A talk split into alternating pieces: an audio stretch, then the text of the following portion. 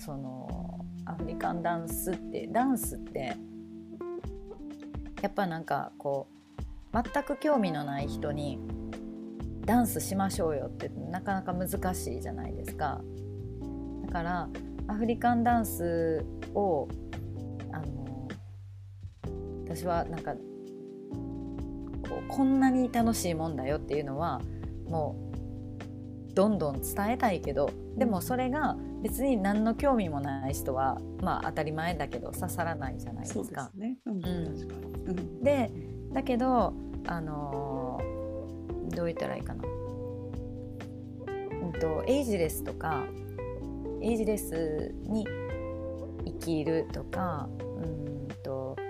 例えばまあこう自分の人生はまあまあこのまま行くんです行くんだろうなって思ってる不満だけどこのまま行くんだろうなって思ってる人たちとかに、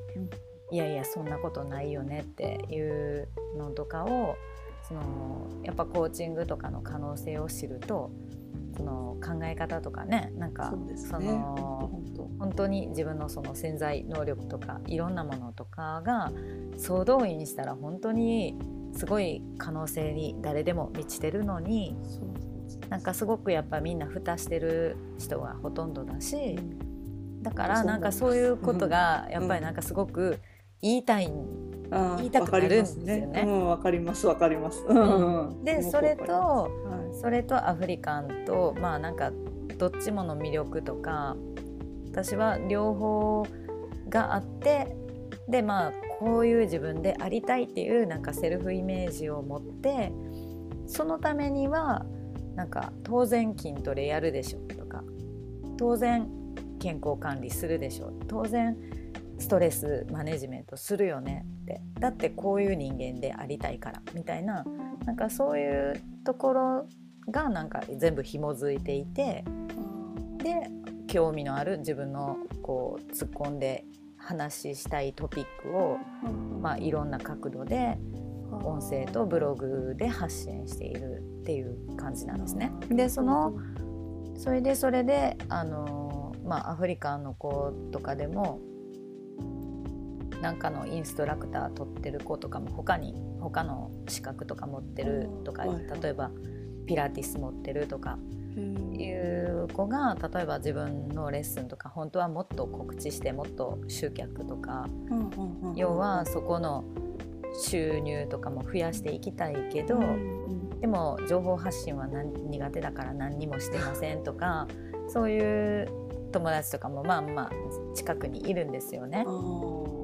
で実際の治療院とかやってる人でも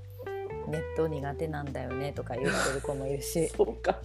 いるんですよね やっぱり。まあ、いますよね。はいはいはい、で SNS はあんまり好きじゃないとかい。う人もいるし、はい。で、ね、もなんかやっぱりあの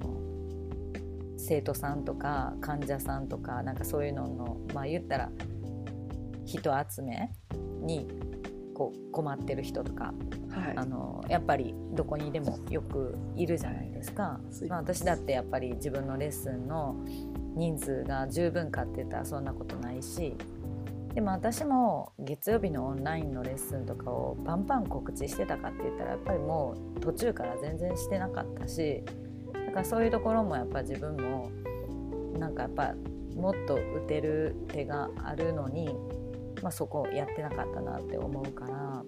だからそういうこういう例えばレビューとか、うんうん。まあ、レビュー的なその、うん、参加してくれてる人の生の声とかコメントとかそういうのをなんか紹介していく音声とか。あのでちょっとでも興味を持たしたら体験にどうぞみたいなことをなんかもう頻繁に発信していこうって思って今年か？ら。そうまあ、そそんなこんなの、意図なんですよ。なるほど。わかりました。ありがとうございます。長かったです。すみません。全然大丈夫です。なんかずっとあの興味あったんだけど、うん、聞け聞けなかったので、はい、ありがとうございます。